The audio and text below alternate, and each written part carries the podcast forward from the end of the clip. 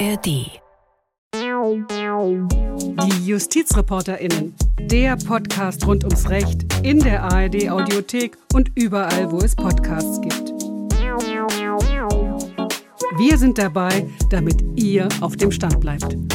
Das Bundesverfassungsgericht. Ein Saaldiener des Bundesverfassungsgerichts kurz vor der Urteilsverkündung, kurz bevor alle acht Richterinnen und Richter in ihren roten Roben den Saal betreten und sich dann alle erheben müssen, aus Respekt vor dem Gericht. Viel Respekt genießt das Gericht ja, aber ist es auch gut genug geschützt, etwa für den Fall, dass irgendwann in Deutschland eine rechtspopulistische Partei deutlich an Stärke gewinnt und so stark wird, dass sie mit Regierungsmehrheit Gesetze ändern kann, um das Bundesverfassungsgericht auf Linie zu bringen. Über ein solches Szenario wird zurzeit viel diskutiert und damit herzlich willkommen zu einer neuen Folge unseres Podcasts. Mein Name ist Klaus Hempel. Man muss ganz klar sagen, es besteht keine akute Gefahr für das Bundesverfassungsgericht. Aber je nachdem, wie sich die Mehrheitsverhältnisse in Bund und Ländern in den nächsten Jahren entwickeln, dann könnte sich das ändern. Das hat jetzt große Teile der Politik aufgeschreckt. Vertreter der Ampelkoalition haben sich zu Wort gemeldet, auch Kanzler Scholz. Alle sehen Handlungsbedarf und auch Vertreter der Union meinen, dass die gesetzlichen Regelungen nachgeschärft werden müssen. Das ist heute unser Thema im Podcast. Auf einmal geht alles unglaublich schnell, muss man sagen. Die Bundesländer, die haben schon einen Gesetzesentwurf erarbeitet, um die Unabhängigkeit des Verfassungsgerichts abzusichern. Der Entwurf soll, haben wir erfahren, an die Fraktion des Bundestages weitergeleitet werden. Gut möglich, dass er dort bereits vorliegt. Dass da jetzt so viel Tempo reingekommen ist, das hat sicher auch mit einem sehr langen, sehr ausführlichen, viel beachteten Artikel in der Frankfurter Allgemeinen Zeitung zu tun. Der wurde im Januar publiziert, geschrieben von Gabriele Britz, ehemalige Richterin des ersten Senats des Bundesverfassungsgerichts und Michael Eichberger, auch er ehemaliger Richter des ersten Senats. Beide haben in diesem Artikel auf die Probleme hingewiesen. Sie haben sehr konkrete Vorschläge gemacht, was sich alles ändern sollte. Mit Michael Eichberger sprechen ich und mein Kollege Frank Bräutigam gleich sehr ausführlich darüber. Der jüngste Vorschuss der Politik, man muss sagen, er kommt wirklich reichlich spät, denn in der juristischen Fachwelt wird das Thema Resilienz des Bundesverfassungsgerichts schon seit vielen Jahren intensiv diskutiert. Auch Rechtsanwalt Ulrich Karpenstein beschäftigt sich schon lange damit. Er ist Vizepräsident des Deutschen Anwaltvereins und dort unter anderem für das Verfassungsrecht zuständig. Herr Karpenstein, wie lange haben Sie das Problem schon auf dem Schirm? Das ist eine Frage, die ich sehr konkret beantworten kann. Und zwar begann das für uns, ich bin Anwalt, hier in der Kanzlei am Morgen nach der Trump-Wahl.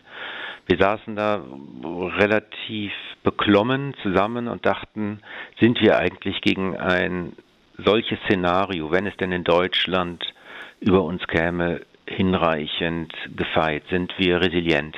Und müssten wir nicht mal unsere Verfassung durchscannen, wo bei uns die Einfallstore liegen? Und das war sehr schnell klar, solche Einfallstore sind vor allem in Artikel 94 des Grundgesetzes zu sehen bei den verfassungsrechtlichen Grundlagen des Bundesverfassungsgerichts. Stichwort einfache Mehrheit und Stichwort es lässt sich mit einem Federstrich des Gesetzgebers das auch in Deutschland umsetzen, was vorher schon bei Kaczynski und was vorher schon bei Orban hautnah haben beobachten können. Sie haben angesprochen jetzt die Situation, die wir erlebt haben in den vergangenen Jahren in Polen, in Ungarn. Wir haben auch in Israel gesehen, dass da das äh, Verfassungsgericht unter einem enormen Reformdruck stand. All das hat auch damit reingespielt. Das hat nur oder im Wesentlichen hineingespielt. Wir waren im Jahre 2016, Ende 2016 natürlich noch bei ganz anderen Bedrohungsszenarien, äh, Gefahrenprognosen, auch Wahlprognosen, wie wir sie im Moment hier in, in Deutschland haben. Ich kann Ihnen versichern, das Thema AfD hat überhaupt keine Rolle in diesen Diskussionen gespielt, die wir da später auch in Fachsymposien, in vielerlei Gesprächen auch geführt haben. Es ging um das Szenario, was unmittelbar vor unserer Haustür stattgefunden hat, vor allem Polen, vor allem Ungarn. In der Fachwelt wird das Thema ja schon seit Jahren diskutiert. Äh, die Politik dagegen, die hat sich lange nicht um dieses Thema gekümmert, obwohl sie, muss man sagen, immer wieder auch dazu aufgefordert wurde, auch von Ihnen. Woran lag das, dass die Politik da so zögerlich war? Haben Sie dafür eine Erklärung? Also ich bin natürlich nur ein kleiner Teil der Zivilgesellschaft und erwarte jetzt auch nicht, dass nur weil wir Vorschläge hier auf den Tisch liegen, äh, sich die Politik dann auch daran orientiert. Wir haben allerdings sehr viele Gespräche geführt und sind niemals, zu keinem Zeitpunkt auf taube Ohren gestoßen. Wir hatten Fachsymposien dazu organisiert. Wir hatten kleinere Gesprächskreise mit unterschiedlichen Personen dazu organisiert. Und stets wurde konstatiert, es besteht Handlungsbedarf. Und zwar der Gestalt, dass man das Bundesverfassungsgericht teilweise konstitutionalisieren muss, ohne aber es zu blockieren, ohne also insbesondere die Richterwahlen zu blockieren. Dieser Mechanismus ist letztlich auch immer wieder von Fachpolitikern, auch Verfassungsrechtlern, mit denen wir uns unterhalten haben, eingefordert worden. Und wir hatten auch lange Zeit vielleicht zu wenig Augenmerk auf diesen zweiten Aspekt, also den Blockadelösungsmechanismus gelegt. Jetzt ist ja unglaublich viel Dynamik in die Geschichte gekommen. Wie erklären Sie sich, dass da auf einmal jetzt so viel Tempo reinkommt? Ich glaube, man muss es erstmal schwarz auf weiß sehen, dass es Möglichkeiten gibt, die sehr einfach sind. Man musste es erstmal runterformulieren, die ersten Ideen ventilieren, gemeinsam besprechen und nicht nur allseits feststellen, dass wir genauso eine offene Flanke haben wie unsere Nachbarländer Polen, Ungarn und viele andere Nachbarländer auch. Und man musste zweitens vielleicht auch konstatieren, dass wir in Deutschland nicht auf der Insel der Glückseligen leben. Die ersten Gespräche, die wir dazu führten, anno 2017, 18, 19, endeten meist äh, mit der Bemerkung, ja, aber in Deutschland erleben wir ja eine Kultur der Freiheit seit 70 Jahren. Bei uns ist es nicht wie in Polen, bei uns ist es nicht wie in Ungarn und nicht wie in der Türkei. Vielleicht merken wir inzwischen, dass diese Insel der Glückseligen, auf der wir uns wähnten, dann doch nicht das hohe Ross ist, von dem man reiten kann. Ich meine, wir sehen in Deutschland, wir haben ein Erstarken des, sage ich mal, Rechtspopulismus erlebt. Äh, ganz viele Leute gehen im Moment auf die Straße und demonstrieren gegen Rechtsextremismus.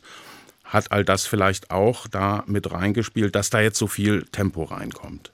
Es mag einzelnen äh, Politikern der Fall sein, das kann ich nicht beurteilen. Aber das Thema brennt seit vielen Jahrzehnten eigentlich Verfassungsrechtlern unter den Nägeln, seit der Trump-Wahl, seit den Erfahrungen. Sie haben jetzt gesagt Jahrzehnten. Ja, in den 80ern, in den 90er Jahren mhm. gab es die ersten okay. Diskussionen dazu. Im Handbuch des Staatsrechts findet sich ein Kapitel dazu. Es gibt Doktorarbeiten, die sich diesem Thema gewidmet haben und alle konstatieren diesen Handlungsbedarf. Seit der Trump-Wahl seit den Vorgängen in unseren Nachbarländern ist aber klar, das kann sich sehr, sehr schnell realisieren. Das ist kein äh, Glasperlen-Szenario, sondern das kann sehr schnell Realität werden. Und die Flanken sind bei uns ganz genauso offen, wie sie früher in Polen waren, wie sie in Ungarn waren. Und das hat sich möglicherweise inzwischen durchgesetzt. Es kamen also mehrere Faktoren zusammen. Jeder wird seine eigenen Gründe haben, warum er dieses gemeinsame Ziel jetzt verfolgt. Ich freue mich über die Gemeinsamkeit der Demokraten, die jetzt hier tatsächlich ersichtlich wird und kann diesem Projekt, diesem Resilienzprojekt nur alles Gute wünschen. Die Vorschläge, die jetzt auf dem Tisch liegen, das ist ja schon relativ komplex. Es gibt viele einzelne Punkte, die die Arbeit des Bundesverfassungsgerichts betreffen. Was wäre aus Ihrer Sicht besonders wichtig, so schnell wie möglich zu ändern? Wo besteht also der größte Handlungsbedarf im Moment, wenn man auf das Bundesverfassungsgericht blickt? Ich hatte es ja bereits angedeutet, es ist zwei bis drei Punkte. Erstens brauchen wir eine gewisse Konstitutionalisierung ganz grundlegender Regeln des Bundesverfassungsgerichts. Was heißt das genau? Konstitutionalisierung bedeutet, es wird im Grundgesetz das niedergelegt, was bislang nur im Bundesverfassungsgerichtsgesetz steht dass Richter nicht wiederwählbar und nicht absetzbar sind, dass die Amtszeit fest auf zwölf Jahre begrenzt ist, dass es nur zwei Senate gibt und nicht es auf, von einem Tag auf den anderen zu einer Richterschwemme kommt. Das ist das sogenannte Volkskanzler-Szenario, was Max Steinbeiß einmal verfasst hat und auch im Theater bundesweit gespielt wurde. Max Steinbeiß ist der Chefredakteur der Online-Plattform Verfassungsblock. So ist es. Er hat das Thema sehr eng begleitet in den letzten Jahren und sicherlich sehr äh, intensiv auch beigetragen, dass diese Diskussion in Schwung gekommen ist. Das ist auf der ersten Ebene das, was wir Konstitutionalisierung grundlegender Regeln äh, nennen. Auf der zweiten Ebene bedeutet das aber auch, man braucht einen Blockadelösungsmechanismus, wenn man etwas unter den Vorbehalt einer Zweidrittelmehrheit stellt. Dazu muss man dazu sagen, wir reden jetzt über die Richterwahl. Vor allem bei der Richterwahl, so ist es. Ja, also wenn der Bundestag äh, neuen Verfassungsrichter oder Verfassungsrichterin wählt, da gibt es einen Bundeswahlausschuss und da besteht grundsätzlich die Gefahr, dass eine solche Wahl je nach Mehrheitsverhältnis im Bundestag blockiert wird. Das ist das Ausgangsszenario. Ganz genau. Und das ist natürlich ein Szenario, was sicherlich in den einzelnen oder in den Bundesländern, in denen noch in diesem Jahr gewählt wird, besonders drängend ist. Die Landesverfassungsgerichtsbarkeit steht dort natürlich auch im Fokus der, der Diskussionen, weil schon mit einer qualifizierten Minderheit von einem Drittel der Stimmen Richterwahlen in Zukunft nicht mehr möglich sind. Das heißt, wir haben nicht nur ein Problem auf Bundesebene, sondern auch auf Landesebene mit Blick Unbedingt. auf die neuen Bundesländer. Unbedingt. Dort ist es eigentlich viel drängender noch als im, im Bund. Gleichwohl begrüßt sich natürlich sehr, dass der Bund jetzt hier voranschreitet und Regeln schafft, die dann möglicherweise auch als Muster für viele Bundesländer herhalten können. Was die Bundesebene betrifft, wie zuversichtlich sind Sie, dass es jetzt noch in der laufenden Legislaturperiode, also bis September 2025, zu Gesetzesänderungen kommen wird?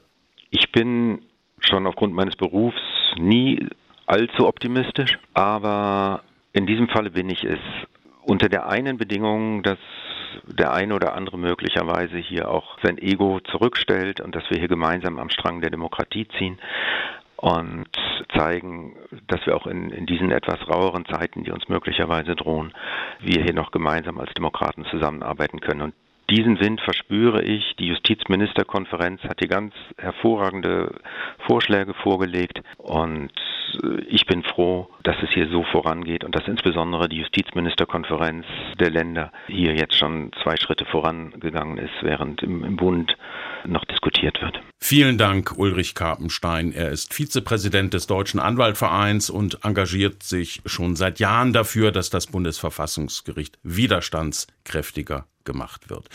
Im Studio ist neben mir nun mein Kollege Frank Bräutigam. Hallo Frank. Hallo Klaus. Und mit uns im Studio ist Michael Eichberger, den sicher viele unserer Hörerinnen und Hörer kennen. Er war von 2006 bis 2018 Richter des Bundesverfassungsgerichts, also zwölf Jahre lang. Er gehörte dort dem ersten Senat an. Er kennt also das Bundesverfassungsgericht außerordentlich gut und er ist natürlich auch mit der Arbeitsweise des Gerichts bestens vertraut. Herzlich willkommen, Herr Eichberger. Dankeschön, auch einen schönen guten Tag von meiner Seite. Herr Eichberger, wenn man diese aktuelle Diskussion, über die wir reden, gerade verfolgt, könnte man den Eindruck haben, die ist gerade jetzt erst hochgeploppt, das ist was ganz Neues. Für Sie ist dieses Thema alles andere als neu. Wann ist für Sie das erste Mal dieser Gedanke entstanden, oh, hier besteht eine Gefahr, hier müsste man auf das Thema Sicherung Verfassungsgericht reagieren? Wann war das ungefähr? Also das Thema, da haben Sie völlig recht, Herr Bräutigam, ist überhaupt nicht neu. Es ist in der Rechtswissenschaft, zum Teil auch in der öffentlich interessierten Bereich auch schon vor vielen Jahren, ist schon, um genau zu sein, vor Jahrzehnten diskutiert worden. Also diese Diskussion gab es schon in der Anfangszeit, in den 50er Jahren, können wir vielleicht später darauf zu sprechen kommen, als es mal eine längere Blockade für eine Nachwahl gab, also lange vor unserer Zeit hier, wurde darüber geredet und es äh, oder es gab sogar in den 70er Jahren einen förmlichen Antrag von CDU, CSU, die Zweidrittelmehrheit ins Grundgesetz zu schreiben. Damals war die CDU, CSU in der Opposition kurzfristig. Und das hat keinen Erfolg gehabt. Also mit anderen Worten, das Thema als solches ist nicht neu.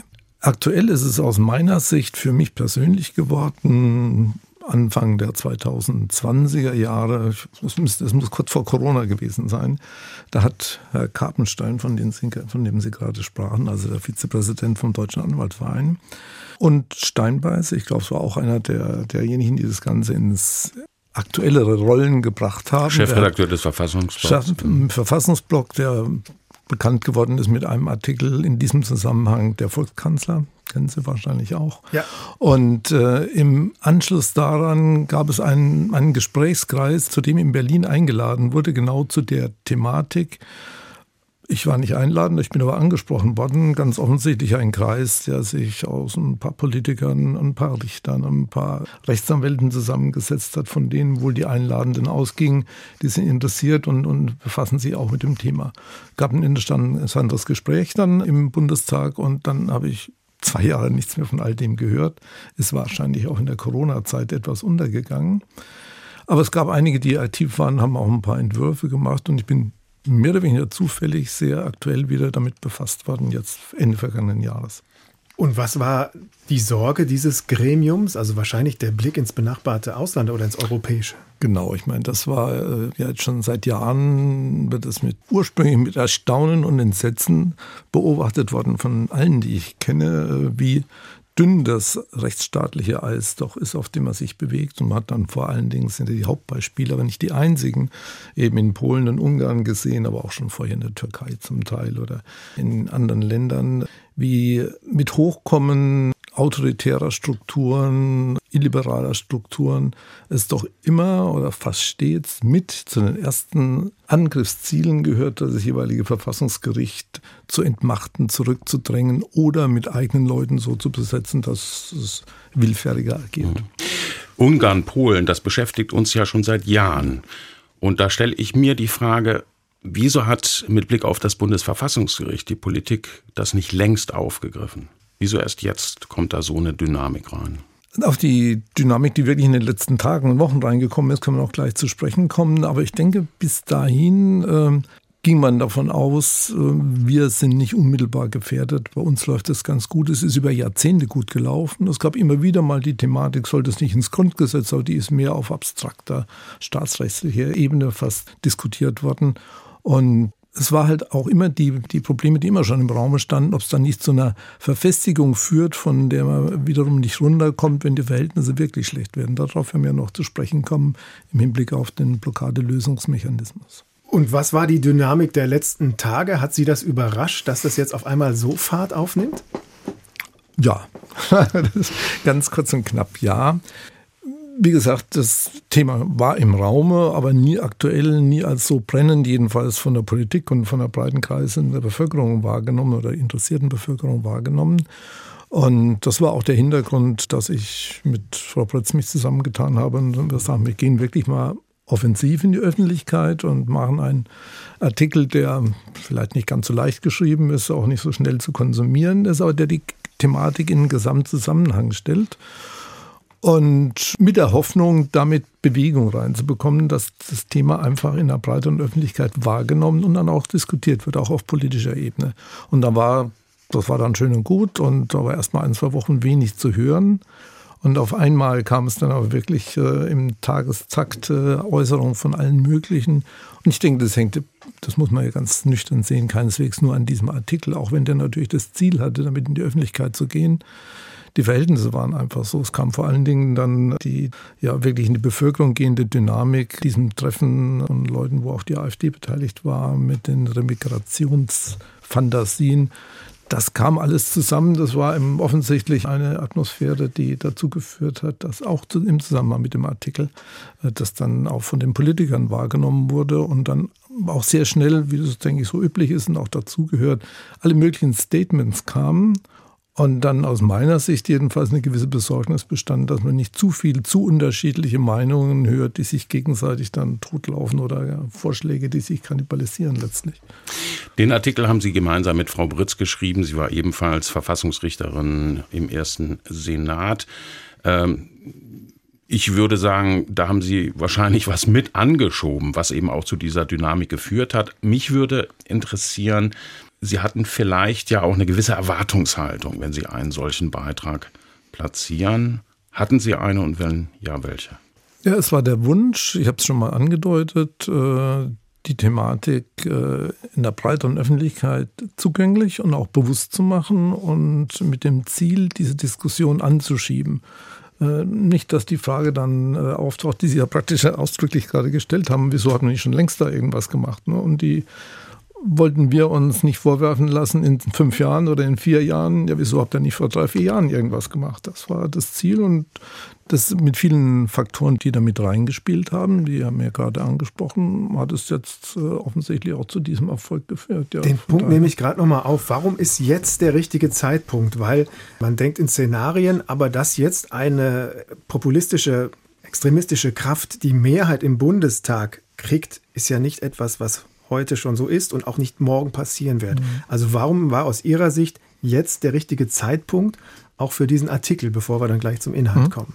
Das hat im Grunde genommen zwei Beine oder zwei Ideen, die dahinter stehen. Zum einen die bekannte Problematik, dass es da unter Umständen Schwächen in Anführungszeichen gibt, dass man für das Bundesverfassungsgericht wesentliche Regelungen nicht im Grundgesetz stehen hat, die nur mit Zweidrittelmehrheit geändert werden können, sondern nur im sogenannten einfachen Recht, was eine einfache Mehrheit ändern kann.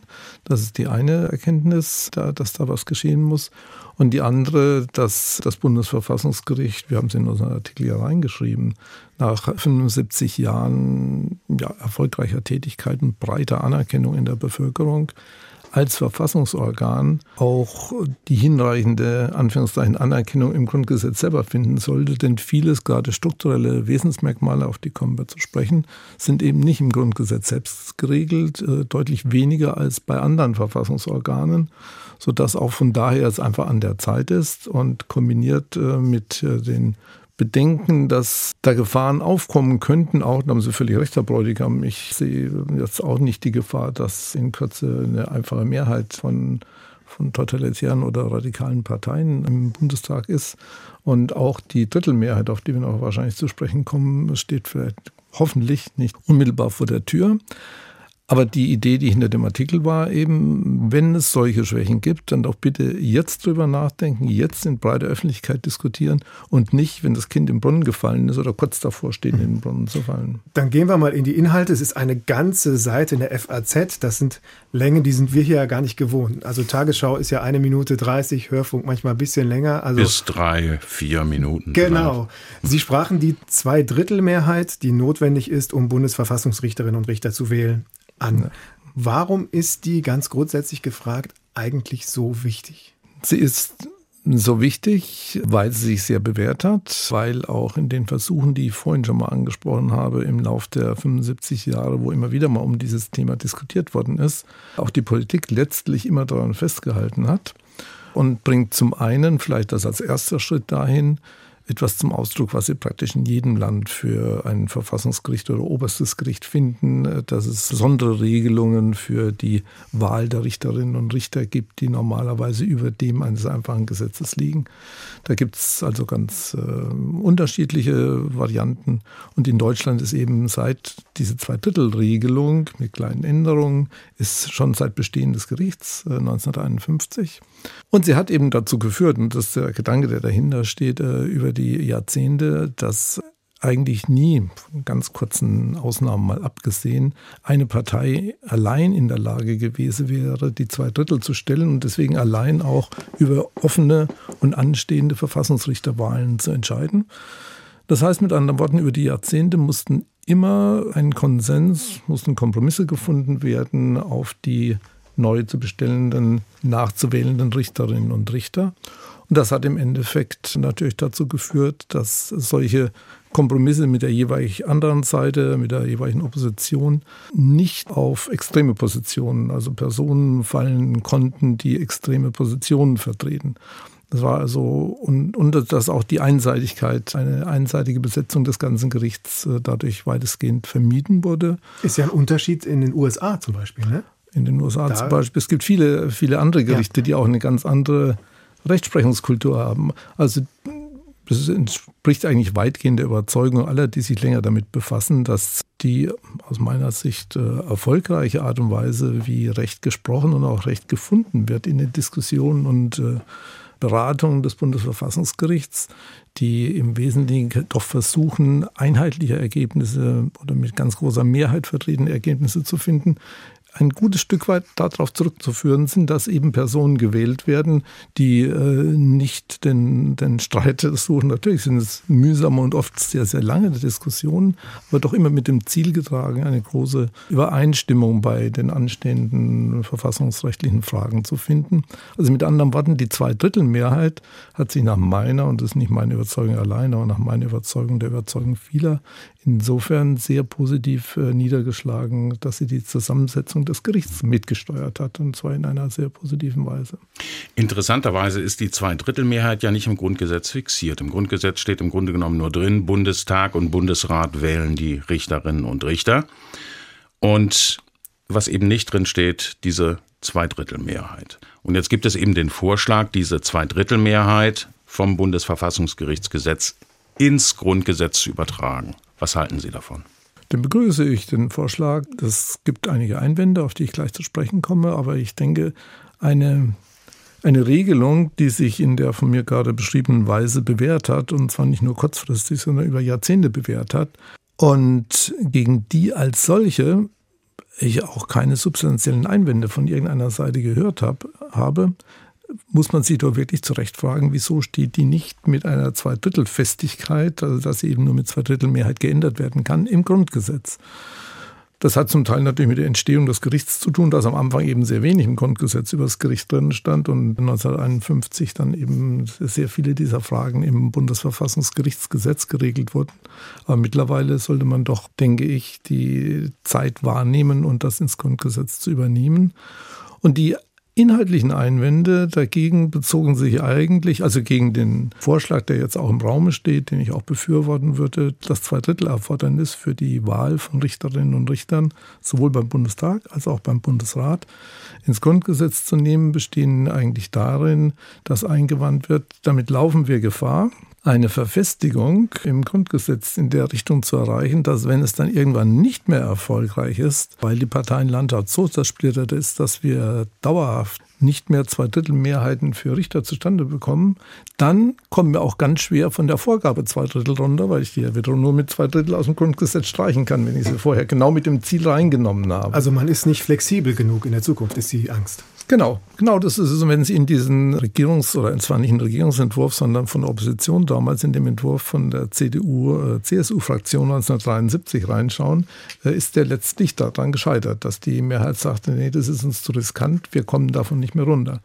Deswegen propagieren wir ja auch äh, in unserem Artikel, dass es dafür eine Lösung natürlich geben muss und auch geben kann.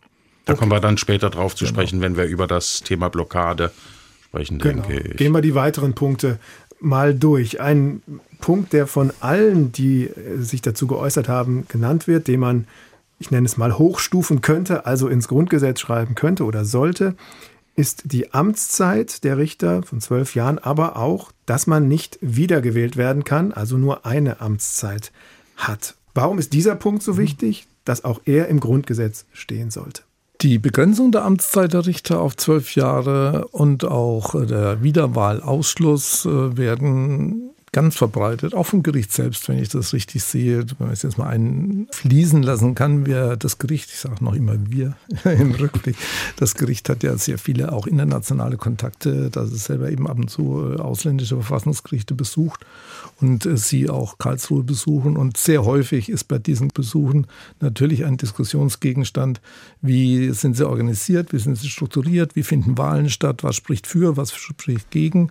Und da wird immer auch im Ausland äh, gegenüber ausländischen Besuchern von Seiten des Gerichts auch betont, Zweidrittelmehrheit, Wiederwahlausschluss, feste Frist, die sind ganz wertvoll und ganz tragend. Jetzt auf Ihre Frage, warum denn gerade auch die, die zwölfjährige Festlegung? Das war nicht von Anfang an so. Also das, als das Bundesverfassungsgericht gegründet wurde, gab es zwei Senate mit zwölf Verfassungsrichtern, Richterinnen kaum, es war glaube ich nur eine damals präsent. Und da waren die Berufsrichter damals schon vorgeschlagen gewesen, ist auch heute noch Regelung im Bundesverfassungsgerichtsgesetz, das auch sogar im Grundgesetz, dass heute drei Richter in jedem Senat Berufsrichter sein müssen. Also aus der Richterschaft kommen, das sind die sogenannten Richterrichter äh, umgangssprachlich. Und das war 1951 war das für vier vorgesehen. Und die waren damals auf Lebenszeit, das heißt, solange ihr Amt ging, mhm. äh, wurden die gewählt. Und zum Teil gibt es dann eben aus der Anfangszeit Verfassungsrichter, die über 20 Jahre am Gericht gewesen sind. Die USA lassen grüßen. Ja, in der Tat. Wobei schon damals war allerdings die, die Altersgrenze, die mit, ähm, ah, damals okay. waren es noch 65, glaube ich, oder 68 mhm. Jahre. Also wirklich Lebenszeit wie in den USA war damals schon nicht Gegenstand. Das wurde 1971, wurde das auf die zwölf Jahre festgelegt, in letztlich bewusster Abkehr von dem amerikanischen Modell. Das wollte man nicht. Und es ist eben ein wesentlicher demokratischer Grundsatz, dass Macht, und die Verfassungsrichter haben natürlich eine Macht, nur auf Zeit verliehen wird. Die sollte zwar nicht an die kurze Legislaturperiode von vier Jahren begrenzt werden, aber mit zwölf Jahren waren wir der Auffassung, das ist gut und dann soll auch jemand neu gewählt werden. Also das ist der Hintergrund für den zwölf Jahre Turnus, den ich auch für gut halte, auch weil die Zeit am Bundesverfassungsgericht sehr anstrengend ist. Das muss man sagen. Da sind zwölf Jahre dann genug. Fast noch Wie, wichtiger finde ich ja diesen Punkt, dass man nicht wiedergewählt äh, werden darf mhm. mit Blick auf das Thema Unabhängigkeit. Sie waren ja nun Richter dort. Das muss Ihnen doch so ein Gefühl gegeben haben, mir kann niemand was, ich muss ja nicht um eine Wiederwahl kämpfen. Ist das ein Gedanke, der Ihre Arbeit bestimmt hat? Ich denke, der war einfach da. Das kann, mag sein, er hat jetzt meinen Alltag nicht geprägt, aber dieses Bewusstsein war natürlich da. Das hat man auch als Berufsrichter, ich kam ja als, aus der Berufsrichterschaft, arbeitet man eben bis zum Ruhestand und muss auch nicht um Wiederwahl mhm. sich ängstigen. Aber das ist genau, Herr Bräutigam, der Punkt, den ich gerade ansprechen wollte, dass der Ausschluss der Wiederwahl hat vor allen Dingen Gründe der Unabhängigkeit der Richter. Es soll ausgeschlossen werden, dass ein bestimmtes Entscheidungsverhalten im, oder, oder Argumentationsverhalten in den Beratungen dem Zweck dient, denen gerecht zu werden, nach dem Mund zu reden, von denen ich später unter Umständen wiedergewählt werden muss. Und in dem Augenblick, dass, wo es nicht geht, wo es eben ausgeschlossen ist, spielt der Gedanke eben keine Rolle mehr. Das Bundesverfassungsgericht hat zwei Senate besetzt mit jeweils acht Richterinnen und Richtern und es wäre ja denkbar, das zu erweitern. Also dass man einen dritten Senat irgendwann einrichtet, vielleicht auch äh, aus politischen Motiven heraus, indem man dann dem dritten Senat bestimmte Aufgaben zuschustert, wenn ich das so flapsig sagen kann. Und äh, dann könnte man auch unter Umständen versuchen, je nach Mehrheitsverhältnissen, den dritten Senat mit linientreuen Richtern und Richterinnen zu besetzen. Und da stellt sich die Frage, ist es klug, diese beiden Senate abzusichern? Und wenn ja, sollte man auch das ins Grundgesetz aufnehmen? Auch darüber wird ja debattiert. Mhm. Ein dritter Senat könnte natürlich, wäre auch ein möglicher Versuch, massiven Einfluss zu nehmen. Das hatten wir in anderer Kombination in Polen äh, erlebt, dass ein sogenanntes Court Packing, dass eben die Zahl der Richter aufgestockt wird. Und zwar zu einem Zeitpunkt, wo ich als Partei die Mehrheit habe und das auch machen kann und mit meinen Leuten äh, besetzen kann. So könnte man natürlich, wenn jetzt ad hoc ein dritter Senat geschaffen würde, bestünde dann unter Umständen die Gefahr, dass eine eine Mehrheit mit ihren Gefolgsleuten dann macht. Also keine, die jetzt wirklich in absehbarer Zeit überhaupt nur am Horizont erscheint, aber man muss drüber nachdenken. Dieser Punkt spielt ja in dem Artikel Ein Volkskanzler von Steinbeiß eine wichtige mhm. Rolle. In Ihrem FAZ-Artikel ist dieser Vorschlag, also das abzusichern, zwei Senate, aber nicht mit drin. Gibt es da einen Grund für? Nein, es war einfach letztlich ein Kapazitätsgrund, dass man nicht alles und jedes, äh, man könnte dieses Thema natürlich, Sie haben ja schon festgestellt, Herr Bräutigam, der Artikel ist jetzt wirklich sehr umfangreich äh, und, und hat auch die Seitengrenze von der FAZ bis zur letzten Zeile ausgefüllt. Also irgendwo, ja, war das genau. dann genug. Es gibt ja im Bundesverfassungsgerichtsgesetz etliche Vorschriften, die den internen Arbeitsablauf des Gerichts grundsätzlich regeln. Und es gibt jetzt aktuell den Vorschlag, vorzuschreiben, dass Änderungen, also gerade was die internen Abläufe betrifft, nur im Einvernehmen oder sogar mit Zustimmung des Gerichts erfolgen dürfen und das sogar ins Grundgesetz mit aufzunehmen. Ist das ein guter Vorschlag? Es ist jedenfalls ein Vorschlag, der sehr effizient oder sehr effektiv wirken könnte gegen Versuche, die Arbeitsfähigkeit des Gerichts äh, zu torpedieren durch scheinbar ganz einfache und harmlose Regelungen kann ich so Sand ins Getriebe eines jeden Gerichts, aber auch gerade eines so belasteten Gerichts wie des Bundesverfassungsgerichts streuen, dass die Funktionsfähigkeit letztlich in Frage steht. Also wenn Sie zum Beispiel vorschlagen, einfach was im Moment einfach gesetzlich geregelt ist, das ganze Kammerverfahren, wie die ganz, ganz große Zahl der Verfassungsbeschwerden erledigt werden, die können durch Dreierkammern entschieden werden, wenn es nicht ganz grundsätzliche neue verfassungsrechtliche Fragen sind, dass sie in den Senat müssen. Und die Masse der Verfahren wird eben, also weit, weit über 90 Prozent wird in den Kammern entschieden. Wenn Sie zum Beispiel das Kammersystem beseitigen, dann bricht die Arbeit natürlich zusammen. Dann können Sie die Verfassungsbeschwerden nicht mehr erledigen. Oder wenn Sie ins das einfache Gesetz dahingehend ändern, dass Sie jede auch ablehnende Verfassungsbeschwerde ausführlich begründen müssen. Und so gibt es eben viele Beispiele. Da gibt es ja auch entsprechende Forderungen aus dem politischen Raum. Ja, in der Tat. Ja. Es gibt äh, einen Antrag der AfD im Bundestag, das begründet werden muss. Nur um sich das mal vor Augen zu halten, wie viele Verfassungsbeschwerden gehen ein pro Jahr so roundabout beim Verfassungsgericht? Dass man, nur, dass man die ja, Arbeit auch ja. ermessen kann. Also zu der Zeit, als ich am Gericht war, war ein momentaner Höhepunkt mit 6.500 erreicht. 6.500, aber nur die es gibt schon einen Vorfilter im sogenannten allgemeinen Register, wo die, die, die ganz offensichtlich Unzulässigen abgefangen werden und die Leute gefragt werden, wollen sie trotzdem darauf bestehen.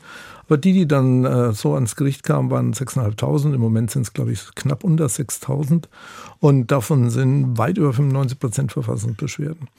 Und viele von denen sind ganz ersichtlich, ist nichts dran da ist man sich immer in der Dreierkammer entscheidet auch sehr schnell einig. Aber in dem Augenblick, wo sie Begründung reinschreiben müssen, sagt der eine, es liegt an dem Grund, der andere, es liegt an dem Grund. dann, sie haben im Nu eine Stunde, zwei Stunden, wo sie über diesen Fall diskutieren. Wenn sie das bei allen machen, können sie sich ausrechnen, dann sind sie beim, ist das Jahr schon vorbei, ohne dass sie zu den wesentlichen Verfahren gekommen sind. Nochmal nachgehakt, ist es ein guter Vorschlag, also Zustimmung mit ins Grundgesetz aufzunehmen? Ich würde es nicht gegen den Willen des Bundesverfassungsgerichts machen. Ich weiß nicht, wie da die Vorstellung am Gericht ist, habe mich da auch nicht erkundigt danach. Im Prinzip finde ich es eine sinnvolle Regelung. Ich würde es aber beschränken auf wesentliche Verfahrensregeln.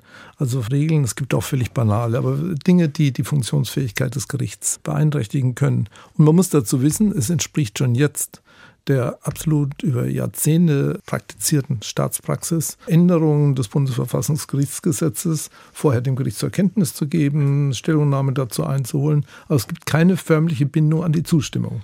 Das nicht. Ist ja auch nicht der Gesetzgeber, das Gericht. Genau, ist auch nicht der Gesetzgeber. Und darum ist es eben auch eine heikle Sache, das damit einzubinden. Mhm. Aber man muss natürlich sehen, dass das Gericht selber am besten beurteilen kann, wo es wirklich gefährlich wird für das Gericht. Mhm. Also man kann auch, das ist ja jetzt ein Vorschlag von Nordrhein-Westfalen offensichtlich, das äh, ein Stück weit auffangen, indem man das Bundesverfassungsgerichtsgesetz zustimmungsbedürftig durch den Bundesrat macht. Mhm. Da hätte man natürlich auch schon ein Stück mehr Sicherheit.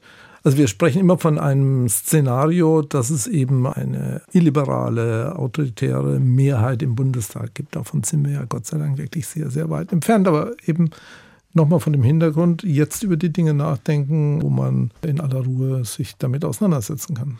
Der letzte Punkt, den wir ansprechen wollen aus dieser Reihe, was könnte man ins Grundgesetz selbst schreiben, ist das Thema Bindungswirkung von Entscheidungen oder Gesetzeskraft von Entscheidungen. Da gibt es den Paragraph 31 ist es, glaube ich, Bundesverfassungsgerichtsgesetz, ähm, der das für eine ganze Reihe von Fällen vorschreibt. So eine Entscheidung hat Gesetzeskraft. Warum ist das besonders wichtig? Liegt ja eigentlich auf der Hand, aber auch warum ist das ein Punkt, den Sie ausdrücklich genannt haben, den man hochstufen sollte? Also bei der Gesetzeskraft ist es eigentlich selbstverständlich, denke ich, dass natürlich dann, wenn das Bundesverfassungsgericht in einem seiner Verfahren zum Ergebnis kommt, dass eine untergesetzliche, also eine einfach gesetzliche Norm gegen das Grundgesetz verstößt, dass sie dann nichtig ist oder zumindest verfassungswidrig ist, dass diese Entscheidung Gesetzeskraft eigentlich haben muss oder jedenfalls wirksam sein muss, dass das Gesetz eben nicht mehr der Welt ist oder nur noch zeitweise angewandt werden kann. Aber es würde sicher nichts schaden, diese Selbstverständlichkeit auch ins Grundgesetz mit reinzuschreiben. Auch wichtig ist der zweite Gedanke der Bindungswirkung, weil die eigentlich atypisch für das deutsche Rechtssystem ist. Äh, wir haben kein Präjudizienrecht, mhm. Äh, also auch wenn der BGH irgendwas entscheidet, ist am nächsten Tag, wenn ein vergleichbarer Fall beim Landgericht äh, auftaucht, ist der Landrichter nicht dran gebunden. Der kann sagen, ich sehe es anders. Und es wird natürlich dann durch das äh, Justizsystem wieder eingefangen. Der Betroffene kann in, in Rechtsmittel einlegen und so weiter. So wird natürlich faktisch dann eben die Bindungswirkung doch hergestellt. Aber eine förmliche gibt es eben nicht.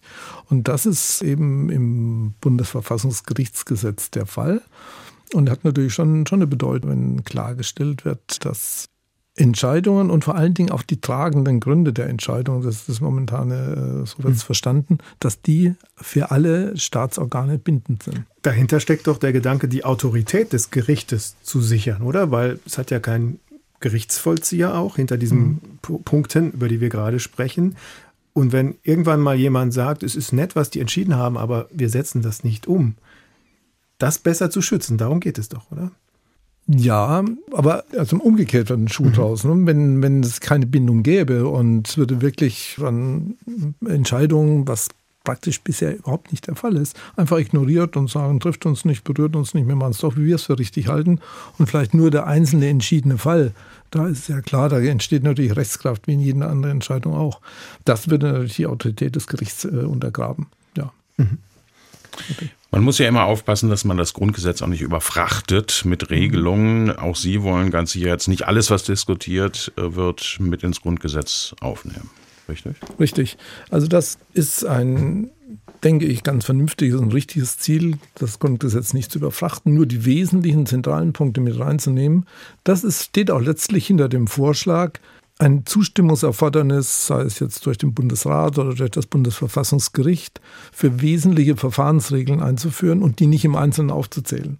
Sie können jetzt nicht die Begründungspflicht und das und jenes, also alles im, ins Grundgesetz übernehmen. Das könnte man mit so einer Regel ganz gut auffangen, mit einer Art Generalklausel für diese Bereiche. Die wiederum dann das Bundesverfassungsgericht auslegen Letztlich müsste. ja, ja. Aber wie sollen sie das sonst regeln? Ja. Mhm.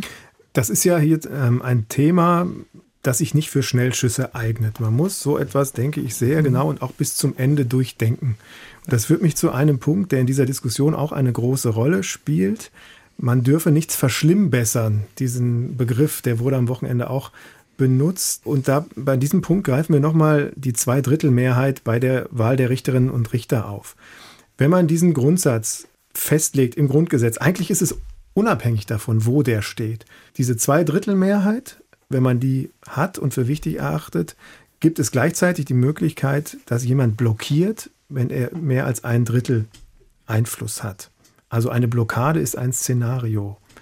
Gehört diese Frage in das Thema hier zwingend mit rein? Und was sollte man da beachten, damit so eine Reform nicht nach hinten losgeht? Mhm. Ich denke, die gehört absolut zwingend hier rein. Die ist vielleicht auch bei früheren Überlegungen, dass Regelungen über das Bundesverfassungsgericht ins Grundgesetz zu nehmen, nicht hinreichend klar erkannt worden ist, ist also ganz wichtig. Sie haben völlig recht, Herr Bräutigam.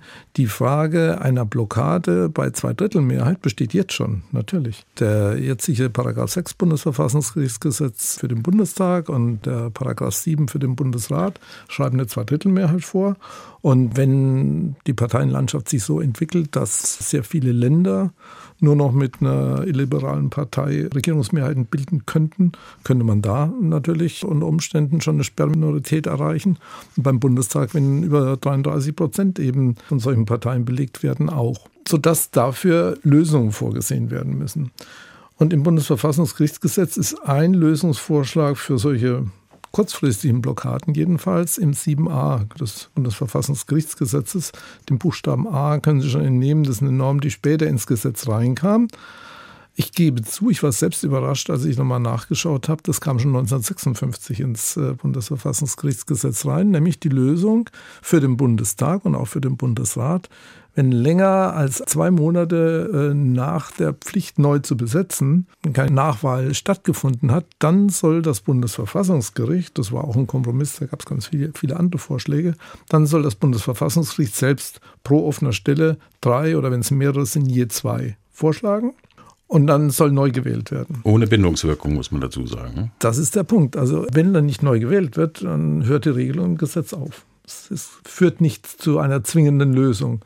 Es ist wohl im Laufe der Jahrzehnte immer wieder mal dazu gekommen, dass solche Vorschläge gemacht wurden und es kam dann auch zu Lösungen. Aber es ist keine Lösung für eine wirkliche Dauerblockade, wo die Parteien sich überhaupt nicht einigen können, weil sie nicht bereit sind, irgendwelche Personen vorzuschlagen, mit denen alle, alle agieren können. Und deswegen braucht es über diesen 7a hinaus schon in eigentlich für die jetzige Situation, erst recht aber, wenn die Zweidrittelmehrheit ins Grundgesetz reinkommt, eines Blockadelösungsmechanismus. Und wie könnte das aussehen, ganz grob gesprochen, ohne jetzt in tiefe Details von Lösungen gehen, aber so die groben Linien, was könnten Sie sich da vorstellen? In dem Artikel, von dem wir schon öfters gesprochen haben, sind ja verschiedene Möglichkeiten angesprochen. Zwischendurch auch unterschiedlicher Meinung. Sie haben völlig recht, Herr Bräutigam, über diese Fragen muss man wirklich gründlich und lange nachdenken und auch andere Meinungen dazu gerne hören. Mir scheint im Moment vorzugswürdig eine Lösung, die versucht, möglichst nahe am Status quo zu arbeiten und vor allen Dingen für die Wahlen die hohe demokratische Legitimation zu sichern, die im Moment ja dadurch verlangt ist, dass zwei Drittel Bundestag oder zwei Drittel Bundesrat wählen müssen. Und die Vorstellung wäre die, wenn das jetzt längerfristig auch mit dem Vorschlag des Bundesverfassungsgerichts nach dem Paragraphen 7a Bundesverfassungsgerichtsgesetz nicht funktioniert, nehmen wir an, ein Jahr oder neun Monate, dann wäre eine Lösung, das Wahlrecht auf das jeweils andere Verfassungsorgan übergehen zu lassen, was auch hinreichend demokratisch legitimiert ist, weil es ja im Grundgesetz sowieso vorgesehen ist. Also beim Bundestag funktioniert es nicht, dann kann nach einem Jahr der Bundesrat einspringen. Ist auch natürlich nicht überraschend vielleicht genau das, was die Bundesländer vorschlagen ja, mag nicht überraschend sein, war aber bisher nicht im Raum gewesen. Ne? Das ist jetzt erst die, die neueste Entwicklung, wenn ich es richtig überblicken kann. Ich hatte also den Vorschlag bis dahin eben auch noch nicht wahrgenommen. Man kann den noch verfeinern, was es aber noch verkomplizieren würde, indem man Vorschlagsrecht jeweils dem, bei dem es nicht weitergeht, mit einfacher Mehrheit zubilligt. Also Blockade bei Wahl durch den Bundestag geht zum Bundesrat über, aber der Bundestag darf mit einfacher Mehrheit selbst einen Vorschlag machen. Mal verkompliziert. Eine Variante, die ich noch ansprechen kann, die sich anlehnt an Richterwahlsystem in anderen Ländern, da werden oft die Gerichte mit eingebaut. Dass oberste Gerichte oder Wahlrichtergremien äh, für die Wahl zuständig sind. Das wäre also auch eine denkbare Lösung, wenn es äh, über den 7a mit Vorschlag Bundesverfassungsgericht nicht klappt, dann zu sagen, dann soll nach einem Jahr spätestens ein Wahl-Männer-Frauen-Gremium, was aus den Präsidien der obersten Bundesgerichte zusammengesetzt wird, wählen. Wird in völlig andere Richtung gehen. Sie sind natürlich dann auch weg von der demokratischen Legitimation, die ich hier beim Bundesrat und Bundestag habe. Deswegen halte ich das Erstgenannte doch für die deutlich bessere. Jetzt könnte, wenn es Streit um eine Nachbesetzung für Karlsruhe gibt, könnte man ja auch sagen, es ist ja schon jetzt so, die Richterinnen oder Richter, ähm, die bleiben ja so lange dort, bis es einen Nachfolger oder eine Nachfolgerin gibt. Ja, dann bleiben die halt ein bisschen länger da. Problem mhm. gelöst. Was mhm. sagen Sie dazu? Das ist ein Argument, was in der Gesamtdiskussion immer wieder aufgetaucht ist. Sie haben völlig recht. Im Bundesverfassungsgerichtsgesetz, also im einfachen Recht, steht äh, in der Tat drin, und zwar auch schon seit Beginn, seit 1951, dass der Amtsinhaber, dessen Amt abgelaufen ist, wenn der Nachfolger dann zu dem Zeitpunkt noch nicht gewählt ist, dass er die Amtsgeschäfte fortführt. Und es ist also eigentlich relativ häufig, bedauerlicherweise relativ häufig der Fall, dass es halt mal ein paar Wochen länger geht oder ein, zwei Monate wie lange geht. Mussten, wie lange mussten Sie nachsitzen? Ich musste knapp drei Monate nachsitzen. Ich habe es auch in meiner Abschiedsrede erwähnt, weil eigentlich das Ende der Amtszeit einer Verfassungsrichterin, eines Verfassungsrichters ja nicht völlig überraschend für die Beteiligten kommt. Man weiß es zwölf Jahre lang eigentlich vorher. Und, aber gut, es gibt oft politische Gründe und dann wird äh, eben noch dran gearbeitet.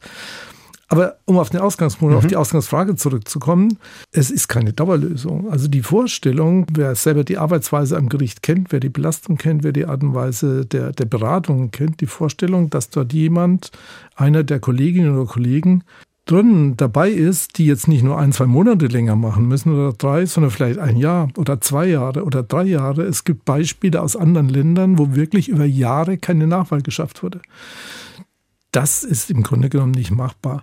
Ein Richter, der weiß, dass je nachdem, wie die politischen Verhältnisse sich ändern, er vielleicht noch zwei Jahre da ist, aber vielleicht auch nur noch einen Monat, der kann kein Großverfahren anfangen. Sie haben viele Großverfahren am Gericht, wo sie monatelang dran arbeiten und das macht dann keinen Sinn, wenn sie nachher doch gleich wieder draußen sind.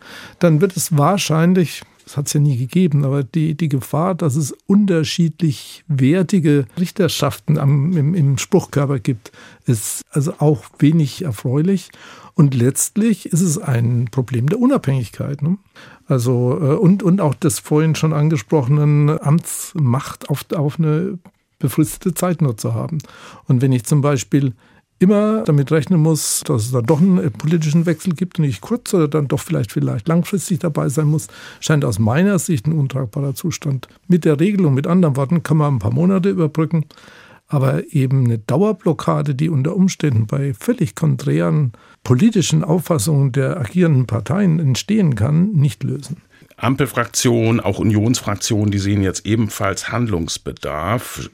Stelle ich mir die Frage, wie schnell kommt das jetzt? Würde mich interessieren, Ihre persönliche Einschätzung. Also wie zuversichtlich sind Sie, dass die da was bis Ende der Legislaturperiode, also bis Ende September 2025 was hinbekommen? Ich würde mich gerne hoffnungsvoll zeigen und hoffnungsfroh und will es einfach mal sein, weil es meinem Grundwesen entspricht. Wobei man realistischerweise sagen muss, es geht um eine Änderung des Grundgesetzes. Es geht um Fragen, wo man sehr viel diskutieren kann, wo es verschiedene Varianten dazu gibt. Das kann also mehr oder minder komplex werden. Und es muss dann im Grunde genommen in dem Jahr laufen. Also wenn Sie das in, ins Wahlkampfjahr bringen, dann eine große Zweidrittelmehrheit da zustande zu bekommen, ist schwierig. Es müsste also relativ schnell gehen, aber gleichzeitig nicht, nicht überhastet. Also das ist schon eine große Herausforderung. Das heißt, die Nordrhein-Westfalen bzw. Die, diese Yumiko-Bund-Länder-Arbeitsgruppe. Aus der heraus ist jetzt ein Gesetzesvorschlag gekommen. Und es wird sich jetzt zeigen, ob der Bund seinerseits einen machen will oder machen wird. Das weiß ich nicht. Von Seiten des BMJ womöglich kommen wird oder aus dem Bundestag selbst heraus. Auch da, je nachdem, wie es eingestielt wird, in Anführungszeichen, kann es natürlich schneller oder weniger schnell gehen. Jedenfalls überstürzt soll es auf keinen Fall sein. Man braucht ausführliche Diskussionen, aber wenn man dran bleibt, kann man das natürlich auch in, in überschaubarer Zeit machen. Ich kann natürlich in, in ein paar Monaten die, die Sachen durchdiskutieren. Und es ist auch etwas, wofür man Konsens braucht, schon formal, weil man zwei Drittel für die ja. Grundgesetzänderung braucht. Aber das ist ja auch kein Thema für parteipolitischen Klein-Kleinstreit, oder? Es geht doch hier ums große Ganze. Ich denke auch, das ist wirklich, das stimme ich Ihnen völlig zu, Herr Bräutigam, das ist ein Thema, wo es ums große Ganze geht und wo auch keine der demokratischen Parteien irgendwas zu verlieren hat. Da kann man eigentlich doch nur gemeinsam an, an einem gemeinsamen Strang ziehen. Und ich denke auch gerade mit der zuletzt angesprochenen Blockadelösung ist einer der Haupteinwände, nämlich eine Versteinerung der Regelung, wenn sie ins Grundgesetz übernommen wird, dass man dann im Notfall, wenn es denn dringend wäre, weil man überhaupt keine Richterwahlen mehr zustande bekommt, nicht mehr davon runterkommt, das kann man damit in den Griff bekommen. Und auf der Basis müsste es sich eigentlich dann doch in absehbarer Zeit umsetzen lassen. Ich wäre jedenfalls sehr froh, wenn das so wäre. Vielen, vielen Dank, Herr Eichberger, dass Sie sich so viel Zeit für uns genommen haben. Gerne, bitteschön. Und vielen Dank, Frank. Danke, gleichfalls. Ja, dann sind wir mal sehr gespannt, ob es noch in dieser Legislaturperiode zu den soeben besprochenen Änderungen im Grundgesetz kommt. Die Bundesländer haben bereits einen Gesetzentwurf ausgearbeitet und jetzt ist der Bundestag am Zug. Wir von den Justizreporterinnen werden das alles weiterhin sehr aufmerksam verfolgen. Zum Schluss wie immer ein Podcast-Tipp für euch. Auslöser für die Reformüberlegung, was das Bundesverfassungsgericht betrifft, war ja unter anderem die bedenkliche Entwicklung in Polen, wo die nationalkonservative PIS-Regierung das Verfassungsgericht auf Linie getrimmt hatte und was nun der neuen europafreundlichen Regierung von Ministerpräsident Tusk schwer zu schaffen macht. Wenn ihr euch regelmäßig über die aktuelle Entwicklung in Polen informieren wollt, dazu gibt es einen speziellen ARD-Podcast mit dem Titel In Polen. Die ARD-Korrespondenten aus dem Studio Warschau, Christine Joachim und Martin Adam, gucken genau hin. Wie geht's dem Land? In Polen. Nimmt euch mit in unser Nachbarland. Jetzt abonnieren. Den Podcast in Polen findet ihr in der ARD Audiothek. Hört da mal rein. Wir hören uns nächste Woche wieder. Vielen Dank fürs Zuhören. Mein Name ist Klaus Hempel.